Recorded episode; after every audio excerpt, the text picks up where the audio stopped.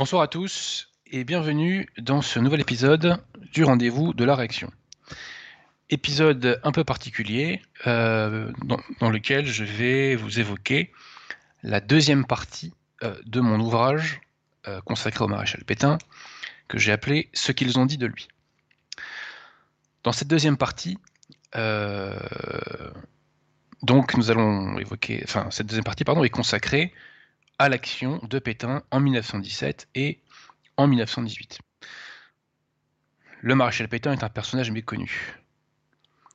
Aucune autre figure de l'histoire de France n'a été aussi euh, diffamée, calomniée, critiquée à tort.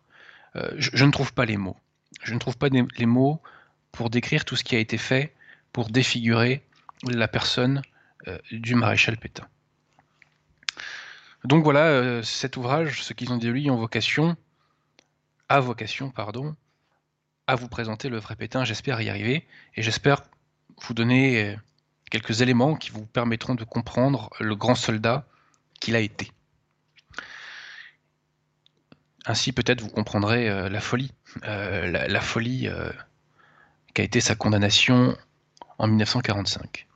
Mais avant d'en arriver là, comme vous le savez, chers amis, eh bien, euh, je dois faire quelques petites annonces habituelles, puisque nous sommes là pour agréger la qualité française. Il faut donc euh, donner un petit coup de pouce, il faut tendre la main aux initiatives qui vont dans le bon sens. Alors, tout d'abord, comme vous le savez, euh, je fais un petit, peu de pub pour nos, nos amis de la librairie française. Si vous êtes francilien, n'hésitez pas euh, à aller acheter un petit ouvrage, si jamais vous en, si jamais vous avez aucun bien entendu, euh, chez nos amis de la librairie française, 5 rue Auguste Bartholdi dans le 15e arrondissement, métro La Motte Piquet ou euh, Duplex. Si vous êtes de la région de Nancy, vous pouvez aller dans la librairie des deux cités également. je n'ai pas l'adresse précisément, pardonnez-moi. mais en quelques clics, de toute façon, vous la trouvez sur Google. Et si jamais vous êtes à la recherche d'un ouvrage catholique ou contre-révolutionnaire, outre les éditions Altitude, vous pouvez aller chez nos amis du collectif Saint-Robert Bellarmin. Tous les liens sont en description. Je précise que ce soir à la technique, je suis assisté de Guillaume, euh, mais euh, pour des raisons euh, que je ne saurais vous décrire, des raisons d'ordre technique, vous ne pourrez pas l'entendre. Voilà, donc il me transmettra vos questions en fin d'émission, sous réserve qu'il y en ait. Euh, mais malheureusement, voilà, vous ne pourrez pas entendre sa voix. Donc euh, voilà pour ce qui est des librairies amis. Euh, vous le savez aussi, donc nous relayons toute une série de chaînes YouTube qui visent également à agréger la qualité française et ou à défendre la foi. Alors, il y a la chaîne YouTube de l'abbé Grossin pour commencer, la chaîne YouTube Tour de David, que je vous invite à découvrir. L'abbé y poste ses conférences et ses sermons, de grâce, faites preuve de curiosité. Pour moi, la curiosité est à la base de l'intelligence. Il n'y a pas d'intelligence sans curiosité. Quelqu'un qui ne s'intéresse à rien, même avec un QI ultra puissant, est un parfait abruti. Je vous demande, chers amis, de faire preuve de curiosité. Voilà, donc allez sur la chaîne de l'abbé Grossin, et si vous êtes parmi les meilleurs, eh bien, regardez, visionnez et partagez. Je pense aussi à la chaîne du Père Jacques, la chaîne euh, Mont Carmel. Dans un autre ordre, euh, vous pouvez aller sur la chaîne de notre ami euh, Jean-Noël, Vox Gallia, notre histoire de France. Il y a la chaîne également de Jonathan Sturel. Il y a Femme à part. Et il y a la chaîne qui monte, la chaîne qui monte, qui est la chaîne catholique de France. Vous retrouverez sur cette chaîne un interview de votre serviteur, euh, consacrée à la gauche est une maladie mentale, et sur laquelle je dis un petit mot aussi de euh, l'avant-garde catholique qui est en train de se créer, qui s'est créée même, tout simplement, au sein de la nouvelle opinion publique, étant précisé que dans mon prochain livre, je reparlerai de ce sujet. Euh, voilà, donc allez sur la chaîne YouTube catholique de France. Donc il y a un interview de serviteur qui est sorti il n'y a pas longtemps, mais aussi il y a un entretien extrêmement intéressant entre l'abbé Grossin et un ancien séminariste conciliaire je vous garantis que ça vaut le détour. Donc vraiment, je vous invite euh, à y aller, puis je demanderai tout à l'heure à la technique euh, à mettre le lien en description. Mais si vous allez sur le site catholique de France, vous trouverez tout ça très facilement, très très facilement. Voilà, donc il y a aussi la chaîne YouTube de Jonathan Sturel que je n'ai pas cité, la chaîne YouTube de Guillaume Fonazel, euh, Fidé TV, et j'en passe, et des meilleurs. Voilà, donc faites preuve de curiosité, de grâce, de grâce. Nous sommes là euh, pour réagréger, je le répète, les qualités françaises, pour, pour je dirais, euh, tirer le corps social vers le haut. Le tirer vers le haut par la foi, le tirer vers le haut par euh, la culture, je n'ose dire par l'intelligence, mais c'est ça l'idée. Voilà. Hein. La France en est là où elle est parce qu'il y a eu un vaste mouvement des populations vers le faux. Ce qui sortira la France de là où elle est, c'est qu'il y aura un vaste mouvement de la population française vers le vrai. Voilà, il n'y a pas d'homme providentiel, il y a des anthropologies. Voilà, et la vérité, c'est l'anthropologie, et nous sommes là pour parfaire, je dirais même pour refaire l'anthropologie française qui a tant souffert, hein, tant souffert sous les coups répétés de la euh, révolution au sens de la métaphysique révolutionnaire, tel que défini par Monseigneur Gaume. Car l'ennemi, c'est ça, c'est la révolution avec un grand R. Monseigneur Gaume le plaide mieux que moi et nous reparlerons bientôt de Monseigneur Gaume qui est un champion de la foi catholique. Voilà, j'espère que je n'ai rien oublié. Ah, si, parmi les chaînes YouTube aussi, euh, je rappelle que Alain Pascal a, ouvert sa chaîne YouTube. Donc n'hésitez pas euh, à y aller. Alain fait un travail remarquable depuis des décennies.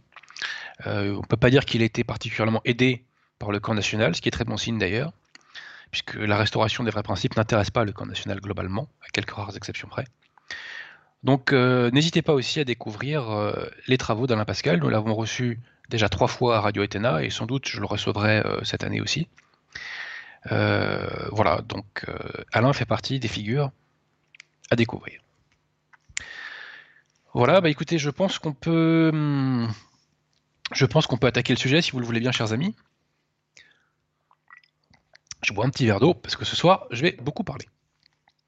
Alors, nous allons, nous allons euh, commencer, j'allais dire, notre récit au mois de novembre 1916. Si vous voulez en savoir plus sur la mécanique infernale qui a conduit à la Première Guerre mondiale, je vous renvoie à la deuxième partie de mon ouvrage La gauche est une maladie mentale, euh, dans lequel j'évoque tout cela via André Chiradam et Georges Jaurès. Et si vous voulez en savoir plus sur les combats de 1914, je vous invite à vous intéresser à la troisième partie de mon ouvrage sur l'affaire Dreyfus, qui est consacrée.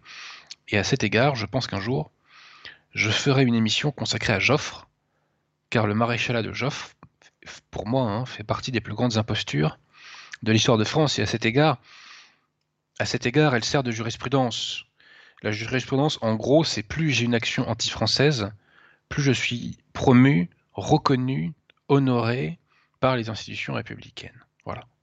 Et ça aboutit à la médiocratie à laquelle, euh, dans laquelle nous sommes aujourd'hui. Il faut mettre un terme à cela. D'ailleurs, Pétain euh, voulait refaire une méritocratie. Petite parenthèse. Bref, donc commençons notre récit au mois de novembre 1916. Au mois de novembre 1916, nous arrivons à la fin euh, de la bataille de la Somme. Bataille qui a été extrêmement meurtrière, euh, et elle a été d'ailleurs surtout, euh, il faut le dire, pour les Anglois. Hein.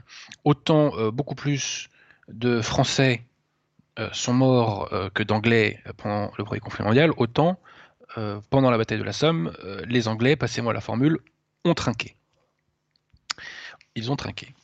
La bataille de la Somme a fait été pensée pour percer le front allemand, je dirais, d'un coup, mais malheureusement, bah, elle s'est transformée en longue bataille d'usure et il y a eu de très lourdes pertes humaines.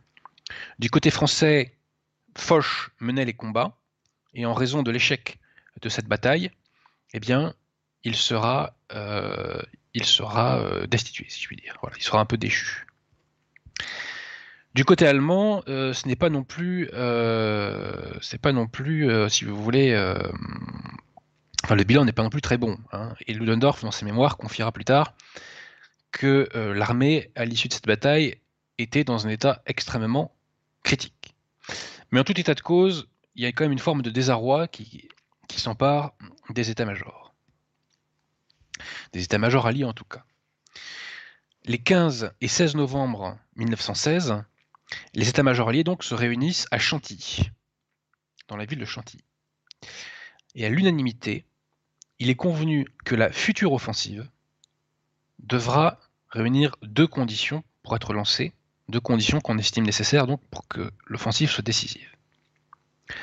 La première condition, c'est que tous les alliés devaient attaquer en même temps. Anglois, Français, Italiens, Russes, Roumains, armée de Salonique, tous devaient attaquer simultanément. La deuxième condition, c'est que ces attaques devaient embraser un très vaste secteur. Joffre, qui est à la tête des armées françaises encore, va établir un plan en ce sens, mais le 12 décembre, eh bien, euh, Joffre va être euh, destitué. Et vous savez comment ça fonctionne en France, c'est que quand on vous vire, eh bien, on vous, vous promeut. Donc Foch, pour faire passer la pilule, est fait maréchal de France. Il est également fait conseiller technique du gouvernement, mais principalement, ce qui fait passer la pilule, c'est le fait qu'il se fait maréchal de France. Bon. Foch, Joffre, pardon, va être remplacé par le général Nivelle. Nivelle, qui s'est distingué euh, les semaines précédentes en terminant la bataille de Verdun, et en terminant par une percée du front allemand par un assaut massif. Nivelle euh, retire, je dirais, de cette victoire une foi infaillible, invincible en sa méthode. Il est persuadé qu'avec sa méthode, il peut remporter la victoire partout, en toutes circonstances. Et cet optimisme de Nivelle, d'ailleurs, va inquiéter. Il va être jugé euh, déplacé, tant de la part de militaires que d'une partie de la classe politique. Nivelle, en tout cas, compte embrasser toute la profondeur des positions allemandes par un tir d'artillerie avant de lancer un assaut brutal et ininterrompu qui était censé dépasser les lignes allemandes et capturer son matériel. Les choses cependant ne vont pas se passer euh, comme prévu. Pourquoi? D'abord, les Allemands vont opérer un recul stratégique. Ils vont reculer sur ce qu'on appelle la ligne Hindenburg. Et ce repli va restreindre, va restreindre le secteur sur lesquels les Allemands sont attaquables. Donc l'une des deux conditions dégagées à Gentilly tombe. Et la situation va être d'autant plus catastrophique que le principal secteur de l'offensive va être euh, révélé aux Allemands parce que ces derniers vont retrouver sur un cadavre euh, d'un lieutenant, je crois, euh, ils vont retrouver le plan, justement le plan de l'offensive qui sera celle du chemin des dames. Autre point qui ne va pas dans le sens des Alliés, au mois de novembre 1916, le 2 mars pardon 1917, Nicolas II, le tsar Nicolas II abdique. Donc l'armée russe ne va pas être opérationnel avant un petit moment. Donc là, cette fois-ci, c'est vraiment les deux conditions qu'on estimait nécessaires pour que la bataille soit décisive qui tombent, puisqu'on les Alliés ne peuvent pas attaquer simultanément les Allemands, et le secteur sur, lequel on peut les attaquer à l'ouest est restreint en raison de ce retrait sur la ligne Hindenburg. Précédemment, le 24 février, était signée à Calais une convention au terme de laquelle le, maréchal Haig, qui était donc à la tête des armées angloises, était subordonné aux directives du général Nivelle. Et ça, c'est un, événement historique, à ma connaissance. C'est la première fois, et peut-être même la seule dans l'histoire de France, euh, dans laquelle euh, les armées anglaises ont été aux ordres de l'armée française. Je ne connais pas d'équivalent. S'il y en a, euh, il faut remonter, à mon avis, très très loin dans le temps. Le 14 mars, le général Lyotet s'inquiète énormément du plan d'offensive de Nivelle qu'il juge totalement irréaliste. Et donc, pour protester, eh bien, il va démissionner. Le gouvernement brillant tombe, ce qui était d'ailleurs, je pense, une très bonne chose, et il est remplacé donc par le gouvernement Ribaud. Et Ribaud va nommer comme ministre de la guerre Paul Pinlevé, qui plus tard nommera Foch et Pétain, comme nous allons le voir dans quelques instants. Le nouveau cabinet donc s'installe et il est alarmé par des retours extrêmement inquiets émanant de l'armée.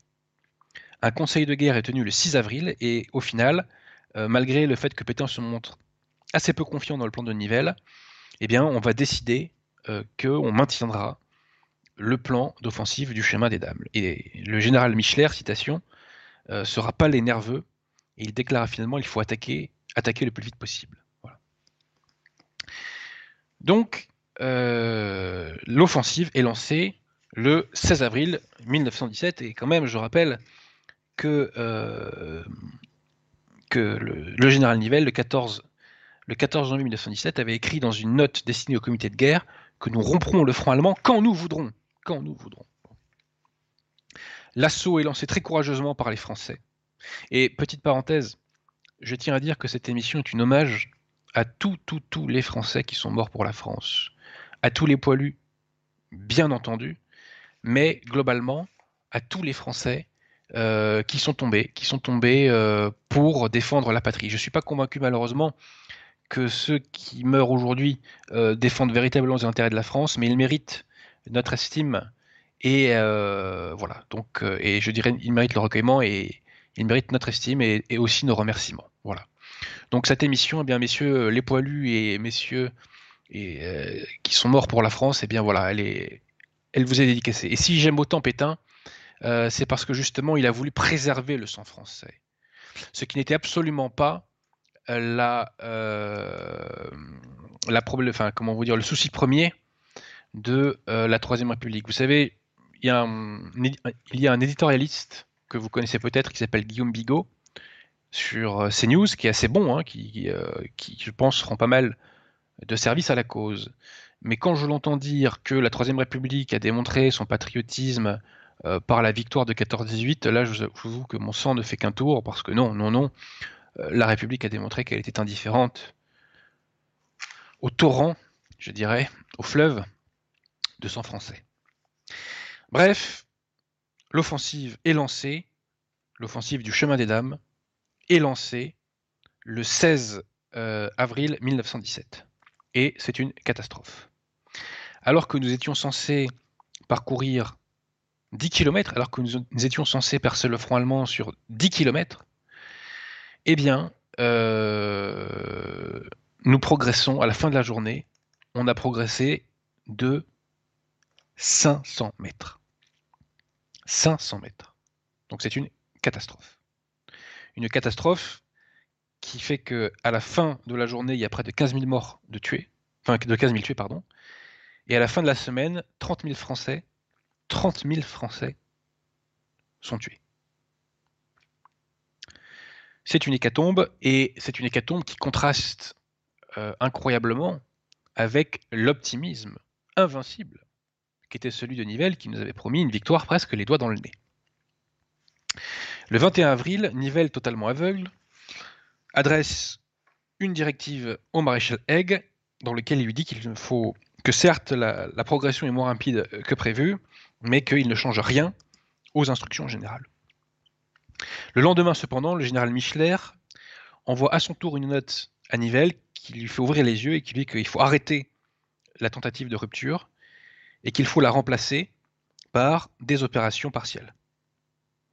Nivelle abandonne son projet initial et suite à un conseil de guerre du 25 avril, eh bien, euh, constatant l'échec de sa stratégie, il propose sa démission au gouvernement. Cependant, le gouvernement ne veut pas qu'il démissionne tout de suite pour plusieurs raisons. D'abord, parce que euh, ça remettra en cause la convention du 26 février, au titre de laquelle, au terme de laquelle, les Anglois sont subordonnés aux Français. Ensuite, si Nivelle était remplacé, euh, je dirais, dans, le moment chaud du combat, eh bien, la propagande allemande exulterait. Donc, pour faire changer les choses, le gouvernement décide de nommer Pétain chef d'état-major général, mais, pour l'instant, on laisse euh, on laisse Nivelle à la tête des armées françaises. Et on attendra un événement euh, positif d'un point de vue euh, de la victoire, si je puis dire, avant de remplacer Nivelle. Et cet événement, il est fixé, c'est la prise du plateau de Craonne. Donc finalement, on arrive à conquérir ce plateau de Craonne, et à ce moment-là, Nivelle ne veut plus de démissionner. Il sera gaillardi et il ne veut plus démissionner. Donc, je passe sur euh, l'aide qu'il a obtenue d'un ministre très étrange, Malvy, qui sera condamné pour trahison à la fin de la guerre. Enfin, pas à la fin de la guerre d'ailleurs, pendant... aussi à la fin de la guerre. Euh, donc Nivelle va se regarder, il va refuser de démissionner, mais finalement, on va obtenir sa démission. Et Pétain va le remplacer à la tête des armées françaises. Et ça, c'est un truc que je vous demande d'enregistrer, c'est que Pétain, que certains de mes contradicteurs du camp national, pour chercher à me nuire, qualifient, je cite, de loser, on parle de l'individu qui était à la tête des armées françaises au moment de la victoire. On parle de l'individu qui a mené l'armée française à la tête de la victoire.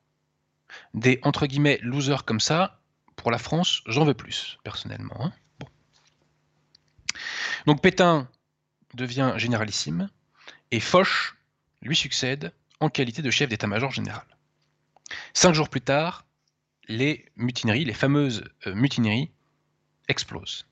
Et Pétain, comme nous l'avons évoqué l'autre jour dans mon émission précédente, eh bien, va euh, réussir à mettre un terme aux mutineries. Il y arrivera d'une part en étant ferme et d'autre part en étant extrêmement humain. C'est d'ailleurs euh, l'une des plus grandes choses à mettre au crédit du maréchal Pétain que d'avoir réussi à mettre un terme à cette crise. Il a, il a, objectivement sauvé la France à ce moment-là. Hein. Suite au règlement de la question des mutineries, Pétain reprend l'offensive à la tête des armées françaises. Et les armées françaises en 1917 vont obtenir deux victoires importantes. La première, c'est la victoire de la deuxième bataille de Verdun, qui permet de récupérer le terrain que nous avons perdu en 1916. Et l'autre victoire, c'est euh, la victoire de Malmaison, qui euh, se produit avec des pertes euh, minimales. Voilà. Donc la méthode Pétain est une méthode d'économie de force. En cette fin d'année 1917, la stratégie des Alliés est la suivante. Pour gagner, il faut avoir la supériorité numérique en termes de troupes et la supériorité du matériel. Donc on fait tourner à fond les usines et on attend la venue des troupes américaines. Donc supériorité, je répète, matérielle et humaine. Les Allemands ont parfaitement conscience que le temps ne tourne plus en leur faveur. Et ils n'ont pas l'intention de laisser les Alliés préparer euh, l'offensive de la victoire. À la tête des armées allemandes sur le front ouest se trouve le général Ludendorff.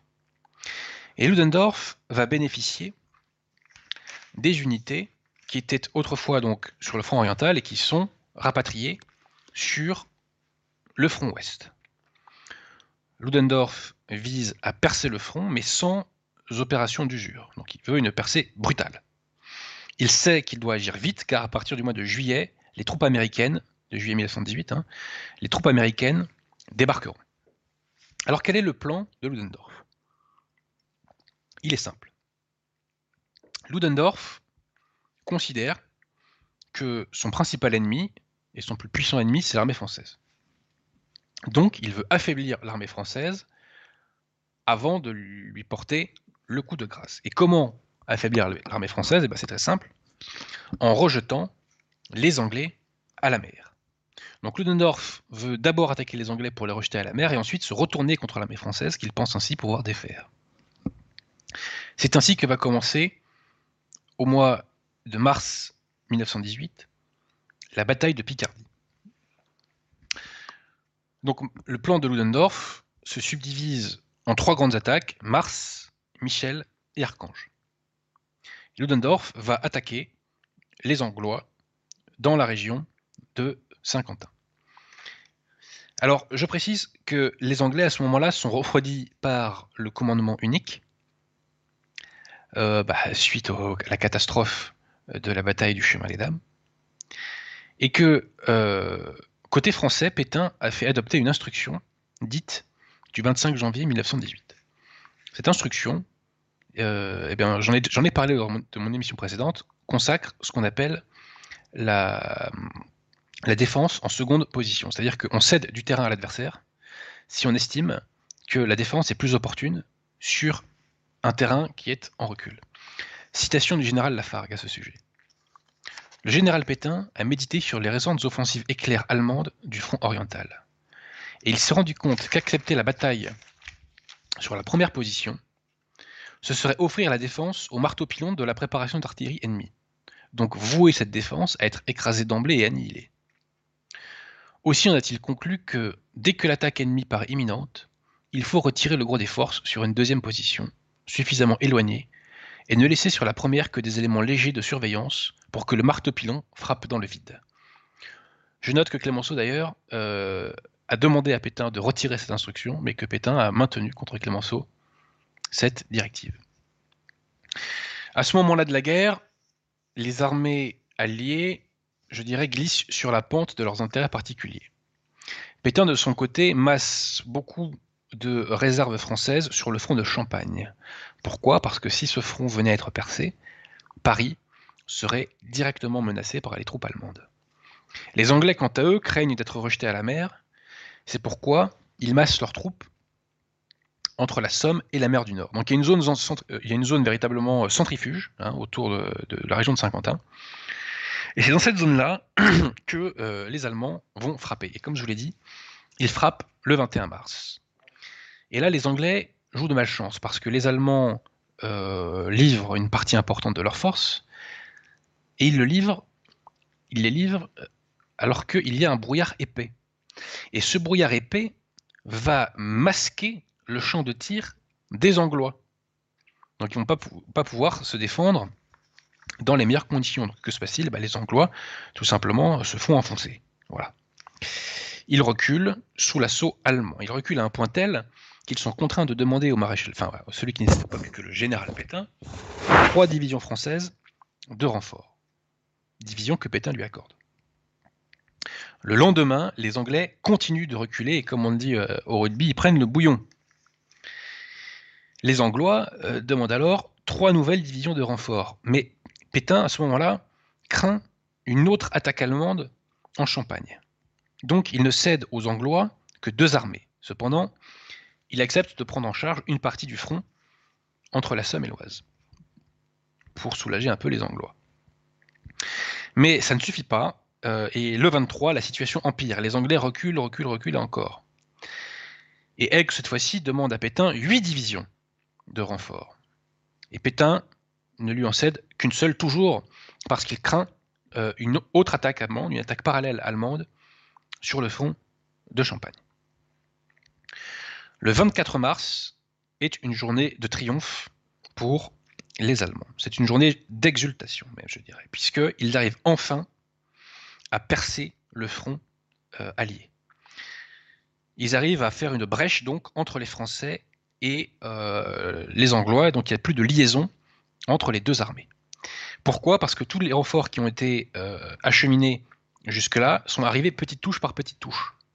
Donc ils n'ont pas réussi à imposer, je dirais, un rapport de force nouveau sur le front.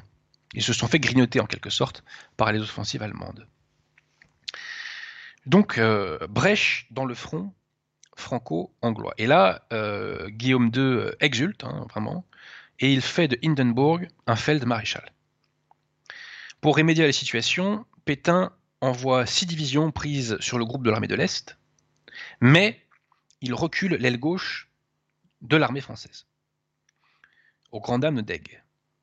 Donc le lendemain, en conséquence, Egg combat en retraite et il couvre les ports, enfin pour couvrir les ports du Pas-de-Calais.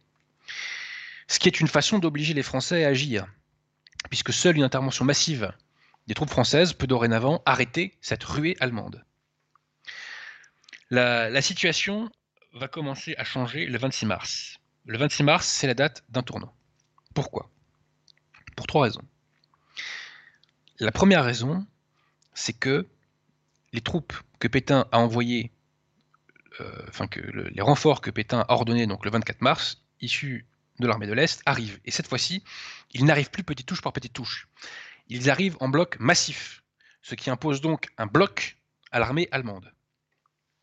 La deuxième raison, c'est que Pétain est cette fois-ci convaincu que euh, les Allemands n'attaqueront pas pour le moment en Champagne. Donc Pétain accorde aux Anglois non pas 8 divisions comme Haig le demandait le 23, Pétain accorde 24 divisions françaises pour aller sauver les Anglois. 24 divisions. Ceci n'est possible que parce que Pétain a eu cette politique depuis 1917 d'économie des forces françaises. Si on avait gâché le sang français comme l'avaient fait ses prédécesseurs Nivelle et Joffre, cette décision salutaire d'envoyer 24 divisions pour combler la brèche qui a été faite donc le 24 mars, eh bien, euh, voilà, ça, n'aurait pas été possible. Et petite parenthèse, en 1940, pendant la débâcle, Pétain rappellera à Churchill euh, ces 24 divisions françaises, en lui disant Mais nous, à l'époque, euh, on vous a envoyé des divisions renforts. Où sont vous, messieurs les Anglois? Aujourd'hui, en 1940, vos renforts? Bah, Ils n'étaient pas là. Hein. On a combattu quasiment seul en 40. Hein. Passons. Donc Pétain, je le répète, donne cet ordre historique et prend cette décision historique d'envoyer en renfort pour combler la brèche 24 divisions. Et autre élément important, Foch, le général Foch, a été nommé pour coordonner l'action des troupes alliées, nommé par les gouvernements alliés hein, pour coordonner l'action des armées alliées. Foch va alors donner trois grands ordres. Premier ordre aux Anglois, arrêter de reculer vers les ports. Deuxième ordre aux Français, tout faire pour maintenir la liaison avec l'armée angloise. Et le troisième ordre, c'est que Foch prélève encore cinq nouvelles divisions en Champagne pour venir en renfort. Euh, donc, le 26 mars, c'est le début du tournant. Les combats sont absolument acharnés. acharnés. Et Foch, le 27 mars, donne un ordre terrible aux troupes en leur disant qu'il n'y aura pas de relèvement des troupes, donc pas de remplacement, tant que l'ennemi ne sera pas stoppé. Il faut tenir à tout prix, tenir sur place. Le 28 mars du Merci, la chance tourne, la roue tourne, devrais-je dire plutôt, puisque ce n'est pas l'effet du hasard. Les 24 divisions envoyées par Pétain arrivent sur le front et elles permettent de colmater la brèche. Ludendorff lance l'offensive Mars, mais celle-ci euh, se brise sur justement ce renfort des divisions françoises. Le lendemain, le 29 mars, nouvelle attaque de Ludendorff pour briser cette nouvelle soudure franco-anglaise. Et cette attaque est un échec, donc Ludendorff arrête l'offensive pour le moment. Mais les Allemands ont gagné beaucoup de terrain et objectivement, ils ont mis un véritable coup de massue sur les Alliés. Le 3 avril se tient une conférence à Beauvais. Et lors de cette conférence, Foch est fait euh, directeur des opérations militaires sur le front allié occidental. Les Allemands, vous le devinez, ne vont pas en rester là. Ils sont confiants en leur supériorité. Et ils savent que de toute façon, ils n'ont pas de temps à perdre. Donc ils vont lancer une nouvelle, bataille en Flandre. Et cette bataille vise une fois encore à s'en prendre principalement aux Anglois. Alors, la bataille va commencer le 9 avril. La bataille des Flandres, donc contre les Anglois principalement, commence le 9 avril. Et une fois encore, les Anglais jouent de malchance parce que ils sont aveuglés par un brouillard qui empêche une fois, enfin qui une, fois encore, euh, je dirais, euh, couvre, masque leur champ de tir. Et donc le front anglo-portugais est crevé. Foch, dans un premier temps, n'y voit qu'une diversion de la part des Allemands. Et il décide de ne pas envoyer de renfort. Le lendemain, le 10, l'offensive allemande se poursuit, et bien qu'il apparaisse qu'il ne s'agit pas d'une diversion, Foch refuse toujours que l'armée française prenne en charge une partie du front. Le 11, les Britanniques reculent encore sous la pression allemande, et nouveau refus de Foch. Foch refuse toujours de leur envoyer des renforts. Il faut attendre le lendemain pour que Foch envoie des troupes à Haigues, mais il n'envoie que trois divisions de cavalerie. Haigues juge ce renfort extrêmement insuffisant et pour lui mettre la pression, pour mettre la pression sur Foch, il demande au gouvernement allié à le remplacer à la tête donc de la direction des opérations sur le front occidental. Le 16 mars, enfin, euh, Foch euh, engage des réserves françaises après avoir, citation, impitoyablement demandé aux troupes britanniques d'aller au bout de leurs forces.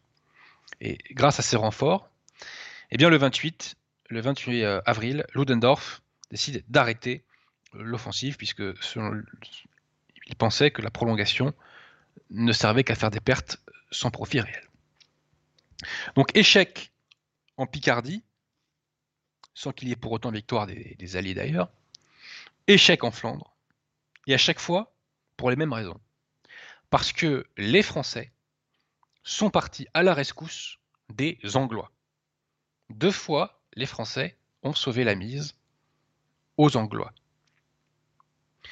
Alors Ludendorff se dit, bah, avant de rejeter les, Anglais à la mer, bah, je ne vais pas avoir le choix.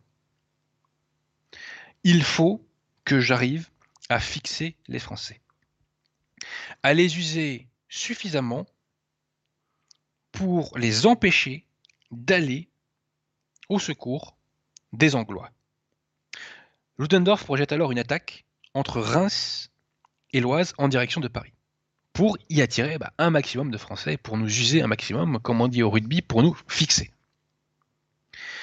Ludendorff prévoit un plan en quatre offensives, l'offensive Blücher, Goetz et Gaineso. Et la dernière offensive Hagen sera destinée aux Anglois pour leur mettre le coup de grâce. Va-t-il y arriver? Suspense le 27 mai va commencer la bataille de l'Aisne, qui donc cette fois-ci va s'orienter d'abord contre nous, les François. Et là, les Allemands vont bénéficier d'une chance formidable. Pourquoi? Parce que un général français, le général Duchesne, va désobéir à l'instruction de Pétain du 28 janvier 1918. il ne va pas défendre en deuxième position.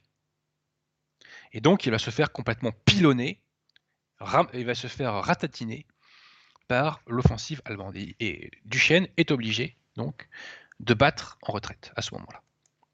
Pour colmater la brèche, Pétain envoie à Duchesne cinq divisions venues de Picardie. Mais ça ne suffit pas, parce que de toute façon, il faut le temps que les armées arrivent. Et le lendemain, la situation empire. Hein. Duchesne est encore enfoncé. Et à ce moment-là, les Allemands se disent bah, ça y est, on a atteint notre objectif. L'objectif de diversion, est atteint, et on a suffisamment usé les Français. Donc les Allemands arrêtent un, temps leur offensive. Mais Ludendorff, à ce moment-là, est déconcerté par la facilité avec laquelle il a enfoncé euh, l'armée française. Et il ne résiste pas à l'appel du Sud. Il ne résiste pas à l'appel de la prise potentielle de Paris. Et donc il va reprendre l'offensive. Alors que Foch, à ce moment-là, et on le lui reprochera beaucoup plus tard, est obnubilé par le front anglais entre la Somme donc, et la mer du Nord. Et il ne veut pas renvoyer, euh, il ne veut pas envoyer de renfort parce que bah voilà, il pense que c'est encore une diversion. Le 29, donc deux jours après euh, le début des combats, la situation empire encore. Pétain demande à Foch de mettre à sa disposition la 10e armée. Et Foch refuse, hein, il refuse parce que bah, il est encore convaincu que, euh, que c'est une, euh, c'est une division, que c'est une diversion euh, de Ludendorff qui attend le moment propice pour se retourner contre les Anglois. Alors pour permettre aux renforts venus de Picardie d'arriver, Pétain demande au général Franchet d'Espérer de lancer une contre-attaque, mais qui ne débutera que le 31 mai. Le 30 mai, les Allemands engagent de nouvelles forces, et cette fois, ils engagent des armées de réserve. Et là, pour Pétain, c'est clair, c'est net, c'est précis. Ludendorff reporte tout son effort contre l'armée française. Et Foch va finir par le comprendre lui aussi. Il va accorder à Pétain quatre divisions de renfort. Le 31, la contre-offensive menée par Franchet d'Espéret produit assez peu d'effet. Et Pétain demande encore des troupes de renfort à Foch, euh, venant donc de l'armée du Nord, et des troupes américaines qui sont encore en instruction chez les Anglois. Foch refuse, car euh, ben, il n'écarte pas toujours une offensive contre les Anglois. Cependant, donc, le 1er juin, Foch va changer d'avis et il envoie à Pétain donc, deux divisions de l'armée du Nord.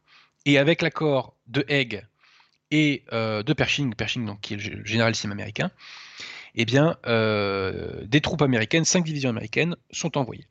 Et parallèlement à cela, eh bien, euh, il va y avoir une jonction entre la 10e armée du général Mestre et des groupes armés du général Fayolle. Ça permet une réorganisation de la défense, donc autour de Soissons, de Reims et de Villers-Cotterêts, sur laquelle l'ennemi va se briser. Et là, il y a les premiers signes d'essoufflement euh, des Allemands. Alors, euh, Ludendorff aurait voulu enchaîner immédiatement avec l'offensive Gaineso, mais il n'y arrive pas. Pourquoi? Bah, Tout simplement parce qu'il faut acheminer l'artillerie sur la nouvelle zone de front, et bah, ça prend du temps. Ça prend du temps. Et les Allemands euh, sont contraints de ça parce que eh bien, ils ont très peu de chars, contrairement à nous. Voilà. Les, Alliés ont dépassé technologiquement à ce moment-là euh, les, euh, les, Allemands. Donc une nouvelle bataille commence, mais en fait c'est une bataille dans la bataille, hein, concrètement, c'est une bataille dans la bataille de l'Aisne, la bataille dite de Matz, et le centre du front français est percé le 9 juin. Le 10 juin, la pression allemande s'accentue, mais euh, on va renverser la vapeur grâce au général Fayolle, parce que Fayolle va lancer une contre-offensive qui sera menée d'ailleurs par le général Mangin. Et cette contre-offensive, euh, outre euh, quatre divisions, euh, contient de nombreux chars lourds et une division aérienne. Et là, les Allemands, en fonction des endroits, vont reculer entre 1 et 3 km. Alors, d'un point de vue militaire, si vous voulez, ce n'est pas un succès formidable, mais c'est un succès qui va énormément peser sur le moral allemand. Pourquoi? Parce que depuis le début, les Allemands cherchaient à nous épuiser, à détruire nos réserves, et ils nous pensaient à bout de force et de réserves, et là ils vont se rendre compte que pas du tout, au contraire, on arrive à relancer la machine. On arrive à relancer la machine. Euh, et ça, c'est quelque chose qui va les sonner. C'est un peu d'ailleurs comme la bataille de la Marne, hein. c'est qu'ils nous croyaient à la rue, concrètement, et au final, on arrive à avoir un magnifique sursaut. Donc le 13 juin, retour au calme et arrêt de l'offensive. Mais en tout cas, cette petite contre-offensive de Fayolle et de Mangin est le prélude de la contre-offensive qui nous mènera à la victoire. Et là, concrètement, hein, euh, le plan allemand a échoué, hein, puisque la ponction opérée par l'offensive euh, est beaucoup trop faible euh, pour nous anéantir complètement. Et Ludendorff, au final, n'a pas pu se retourner contre les Anglois. Donc, un nouveau plan, une nouvelle bataille va avoir lieu. Et cette bataille, elle va avoir lieu au mois de juillet, et ça sera la, deuxième bataille de, la Marne ou la, bataille de Champagne. Le plan de Ludendorff est le suivant. Il le divise en trois offensives. La première offensive aura lieu en Champagne et elle visera, entre guillemets, à aspirer un maximum euh, les troupes françaises. La deuxième offensive sera contre les Anglois en Flandre et Ludendorff espère ainsi écarteler, si je puis dire, les armées anglaises et françaises, et ce qui fera que la, zone, si vous voulez, entre ces deux fronts sera beaucoup plus difficile à défendre parce qu'elle sera dégarnie. Euh, elle sera dégarnie en raison bah, justement de, ces deux euh, offensives. Et c'est sur cette zone dégarnie que devra se lancer la troisième offensive. Foch voit euh, le coup venir. Alors Foch a failli sauter, hein, je précise quand même, euh, parce que bah, on a estimé qu'il avait beaucoup trop tardé à envoyer les renforts lors de la bataille de l'Aisne, hein, mais c'est Clémenceau qui l'a sauvé au Parlement. Mais Foch voit le coup venir en Champagne. Et il va y concentrer un certain nombre de troupes. Donc il y concentre des troupes, mais pas trop. Pas trop. Pourquoi? Parce qu'il veut conserver des troupes pour la contre-offensive finale. Donc, le 8 août, les Allemands, euh, que dis-je? Le 8 août. On est encore au mois de juillet, pardonnez-moi. Le 15 juillet, l'assaut est donné. Euh, il est donné en Champagne et euh, les alliés franco-italiens sont enfoncés, notamment à cause, encore une fois, d'une mauvaise application par le général Lebrun de la fameuse instruction de Pétain en deuxième position. Donc, on demande des renforts britanniques, on n'envoie que deux divisions, parce que le reste, je le rappelle, doit servir à la contre-offensive. Et finalement, les Allemands vont être contenus grâce à un général dont on parle peu aujourd'hui, qui est le général Gouraud. Et le général Gouraud va mener une contre-attaque fulgurante, notamment en application justement des directives Pétain. Parce que cette directive Pétain était une directive qui, était aussi portée vers l'avant.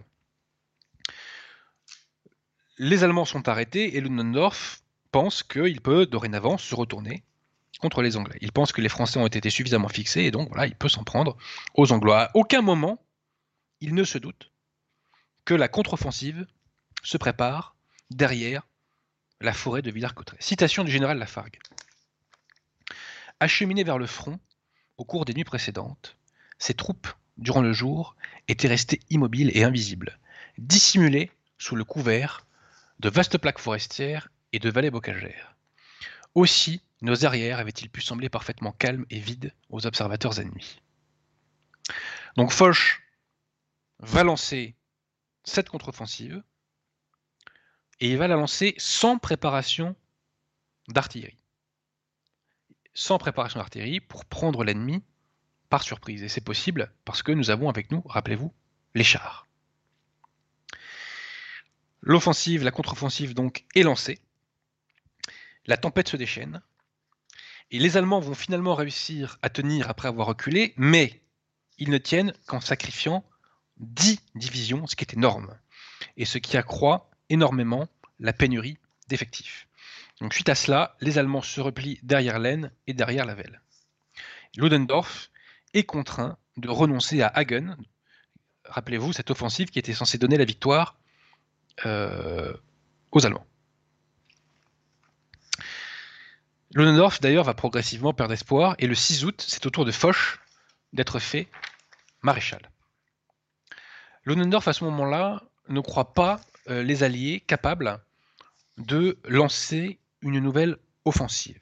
Et il refuse de se replier derrière cette ligne dont nous avons parlé tout à l'heure, la ligne Hindenburg. Pour lui, il est encore trop tôt pour engager des négociations de paix. Mais le 8 août, une nouvelle contre-offensive alliée est lancée, et au soir, sept divisions allemandes sont détruites et leur artillerie est prise. Le lendemain, le 9 août, les Allemands contre-attaquent, mais c'est un échec et ils sont obligés de se replier. Le 10 août, Ludendorff va proposer sa démission au Kaiser. Mais le Kaiser refuse. Ludendorff cependant modifie ses plans et il va adopter une stratégie défensive. L'idée c'est que par lassitude et par volonté de limiter les pertes, les Alliés décident de traiter.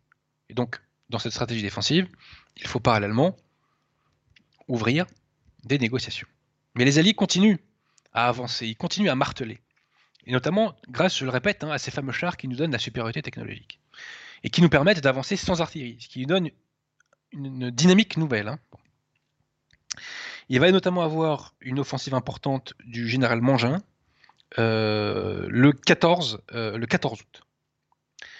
Le 2 septembre, on arrive au 2 septembre, avec l'accord d'Hindenburg, face donc au, coup hein, euh, porté successivement par les Alliés, eh bien, on décide, on décide de se replier et à ce moment-là, les Allemands ont, perdu tous leurs gains territoriaux de 1918. Donc ce martelage hein, de Foch à objectif limité, euh, avant euh, ce martelage qui était destiné à préparer l'offensive générale finale, a porté ses fruits. Et pendant ce temps-là, je, précise que sur le front de l'Orient, le général Franchet d'Espéret réussit à percer le front germano-bulgare. Et il va ainsi précipiter la chute de l'Empire austro-hongrois. Il aurait pu aussi précipiter la chute à ce moment-là du Deuxième Empire allemand, mais il ne l'a pas fait. Pourquoi? J'en parle dans la France divisée contre elle-même. Parce que Clémenceau lui donne l'ordre de ne pas foncer sur l'Empire allemand. pour connaître la raison de cela, et eh ben ma foi, je vous renvoie à la France divisée contre elle-même. Revenons sur le front occidental. Et donc, à la fin du mois de septembre, Foch va lancer une offensive décisive contre les Allemands. Ludendorff comprend qu'il ne peut plus échapper à l'armistice. Le 1er octobre 1918, le prince Max de Bade est nommé chancelier euh, par le Kaiser, avec pour, euh, je dirais, pour mandat ingrat de demander l'armistice. Et dans la nuit du 3 au 4 octobre, eh bien, euh, par le, canal de, leur ambassade en Suisse, les Allemands demandent aux Américains le rétablissement de la paix sur la base des 14 points de Wilson. Pendant ce temps, les offensives continuent, hein, et notamment Foch lance une nouvelle offensive le 14 octobre. Le 23 octobre, euh, Wilson, donc le président américain, dans une note, fait savoir aux Allemands qu'il n'acceptera comme condition d'armistice que des conditions qui rendent impossible la reprise des combats par les Allemands. Et ça, ça passe pas du côté allemand. Donc le 24 octobre, Foch, euh, que dis-je, Ludendorff et Hindenburg euh, vont avoir un ordre du jour extrêmement offensif et ils poussent le gouvernement allemand à rompre les négociations. Cependant, euh, ça ne, les choses n'iront pas dans ce sens-là, parce que Max de Bade, donc le nouveau chancelier, va imposer au Kaiser la démission de, de Ludendorff.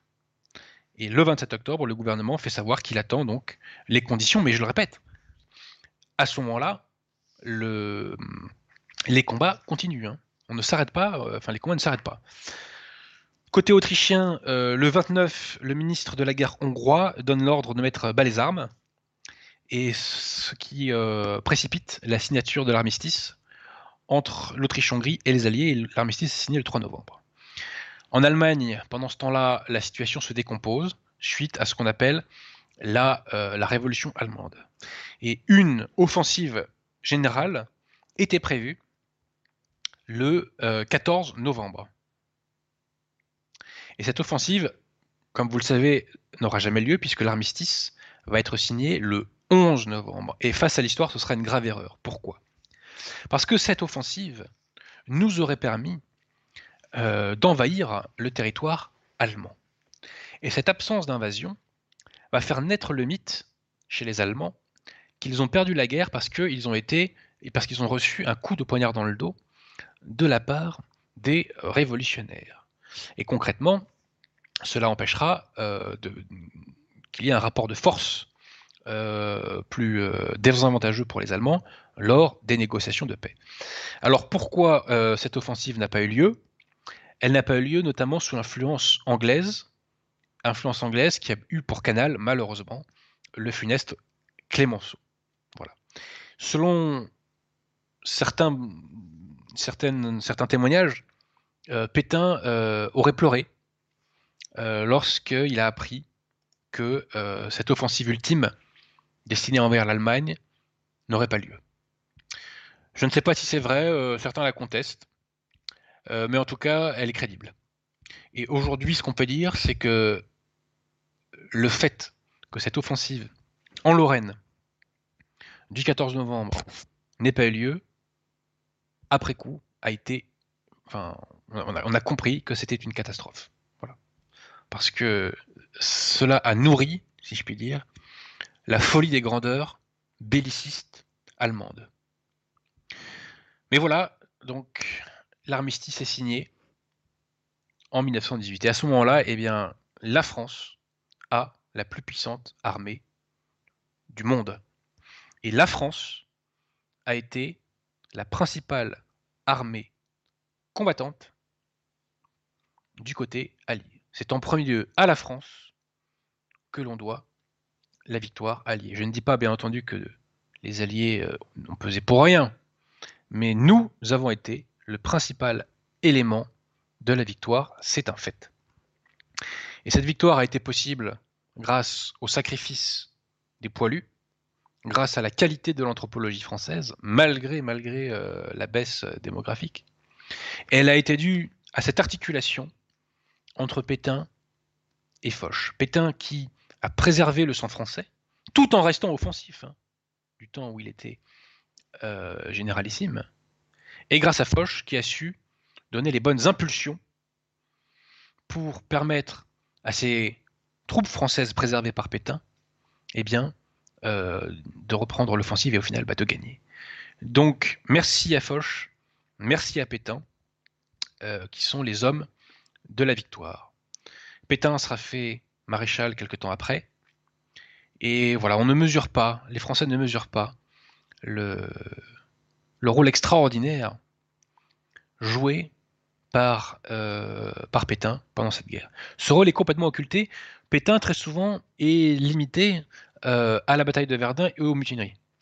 Ce qui est déjà énorme, hein, petite parenthèse. Hein. Mais c'est plus que ça. Pétain a été véritablement l'organisateur de la victoire. L'organisateur de la victoire, mot que le résistant Jean-Raymond Tournou reprend à son compte. Donc merci, merci, merci au maréchal Pétain. Voilà, je voulais vous faire découvrir par ce livre ce qu'ils ont dit de lui un petit peu plus l'action du soldat Pétain.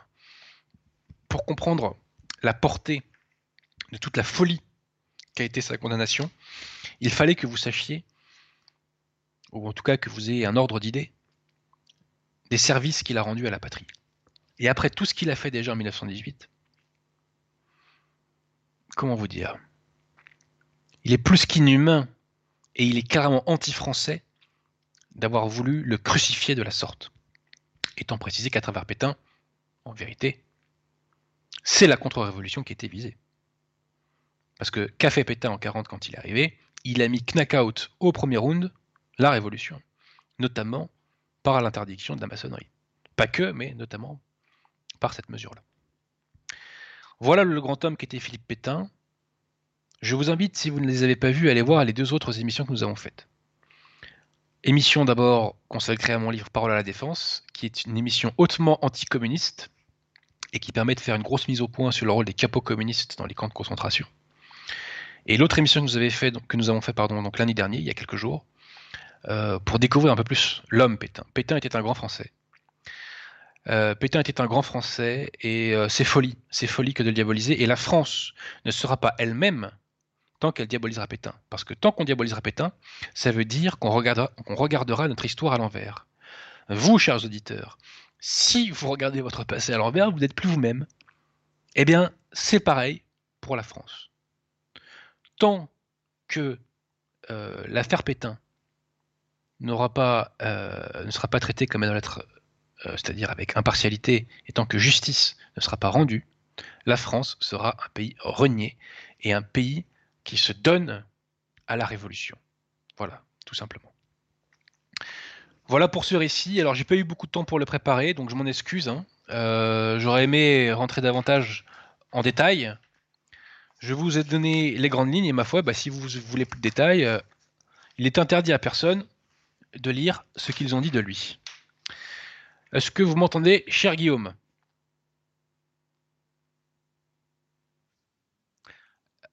Alors, est-ce que vous pouvez me dire quelles sont les questions? Alors, voici les questions. Alors, comme vous le savez, chers amis, je pratique la censure, hein, fidèle à la doctrine de l'Église, puisque seul le vrai et, euh, le bien ont des droits. Hein. donc euh, le mal et le faux n'ont aucun droit. Je pratique impitoyablement la censure d'ailleurs. Alors, on me dit, ah, Monsieur Abosi, détestez-vous les Anglois? Je ne déteste pas les Anglois, en revanche, je déteste les coups de Trafalgar qui nous ont fait à travers l'histoire. Et force est de constater que dans beaucoup d'endroits où ils sont passés, eh ben, pour parler si poliment que possible, ils ont mis le boxon. Et puis Henri VIII était un des hommes qui a fait euh, le plus de mal à l'humanité, puisque à cause de lui, tout un continent euh, est passé dans l'hérésie. Hein. Bon. Alors, l'armée n'avait-elle pas été affaiblie par l'affaire des fiches? Réponse oui. Elle avait été affaiblie par l'affaire des fiches, et ça s'est vu en 1914. Peut-être que je traiterai de cela euh, dans une future émission consacrée à Joffre, comme je vous l'ai dit. Et quand nous avons, euh, face au, débâcle de 1914, toute une série d'officiers qui avaient été promus, donc des officiers plus ou moins francs-mac, hein, qui avaient été promus donc euh, par l'armée, eh bien, euh, ont été dégagés. Euh, et petite parenthèse, c'est à ce moment-là d'ailleurs que Pétain, lui, a commencé à monter en grade. Ensuite, est-ce qu'il y a d'autres questions? Alors, qu'est-ce que je pense de Estelle Redpill J'en pense pas grand-chose. Je pense que c'est une brave fille qui a ouvert les yeux sur un certain nombre de réalités. Voilà, donc c'est une jeune fille courageuse. Et j'espère pour elle qu'elle va se convertir au catholicisme. Voilà. Ça lui permettra d'aller au bout de son combat et peut-être de sauver son âme, euh, ce qui n'est pas, ce qui n'est pas peu. Alors, que pensez-vous de Napoléon? Alors, chers amis, bon, faut suivre un peu les émissions. Hein. On m'a déjà posé la question euh, l'autre fois. Donc, Napoléon, grand soldat, mais euh, chef d'État catastrophique, parce que notamment via le Concordat, il a contribué à faire un pas en arrière, comme j'ai pour habitude de dire, enfin comme je dis dans la, la gauche est une maladie mentale, et il a enraciné les principes de la Révolution en France. Et nous mourrons de cela. La France meurt euh, de la diffusion dans ses veines euh, de cette métaphysique révolutionnaire. Ensuite, un petit mot sur le Darnan. Alors, je ne connais pas très bien le dossier Darnan.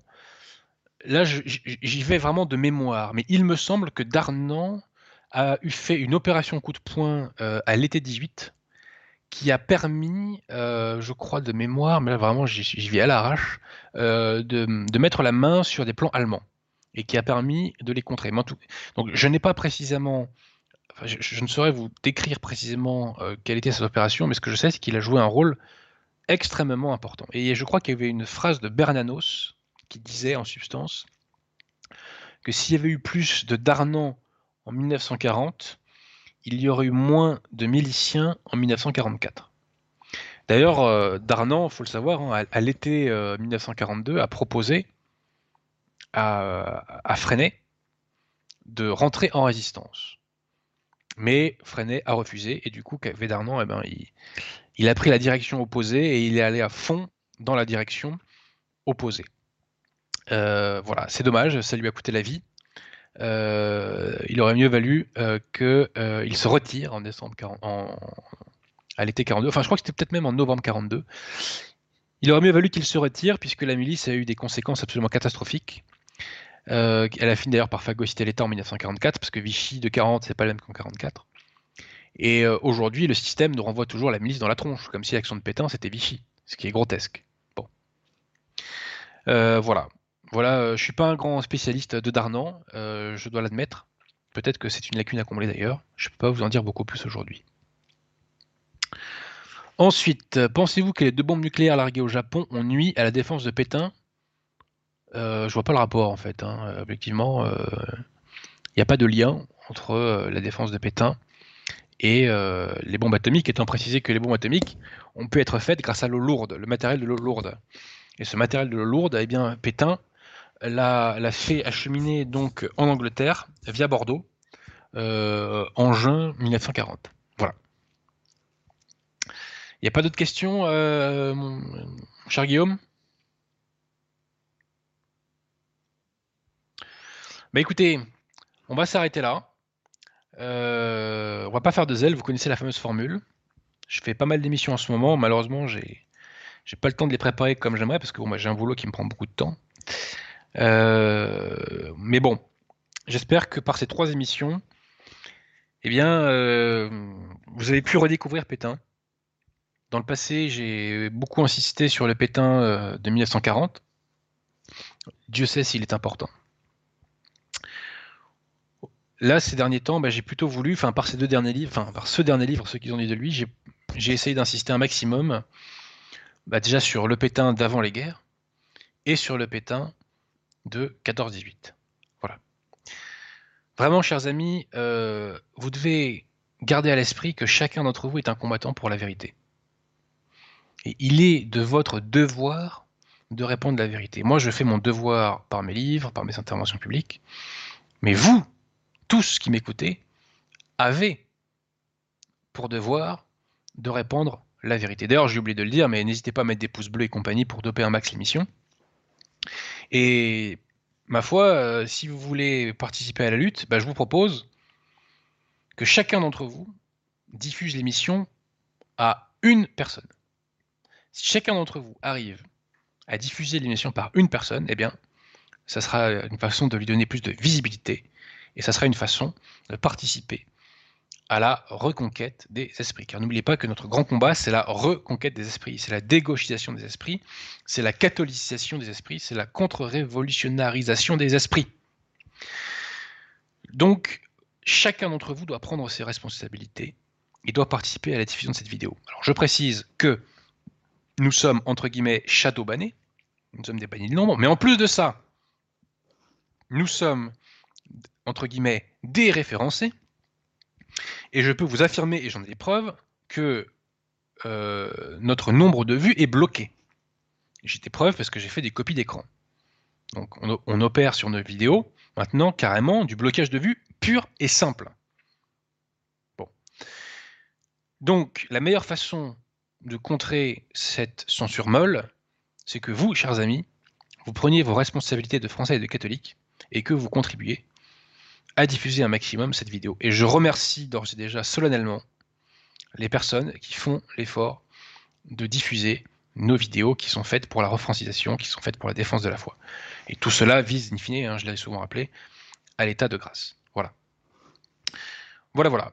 Euh, je pense qu'il n'y a plus de questions, hein, euh, mon cher Guillaume. Hein. Bon, écoutez, on va s'arrêter là. Et je remercie euh, chacun d'entre vous d'avoir suivi cette émission. Et bah écoutez, je pense que je reviens d'ici deux semaines euh, pour euh, une nouvelle émission. Et je précise qu'il va y avoir des nouveaux, des nouveaux bouquins altitude.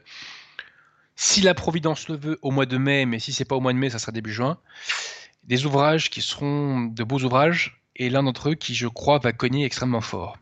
Un ouvrage de votre serviteur. Voilà. Je vous remercie et je vous dis à très bientôt.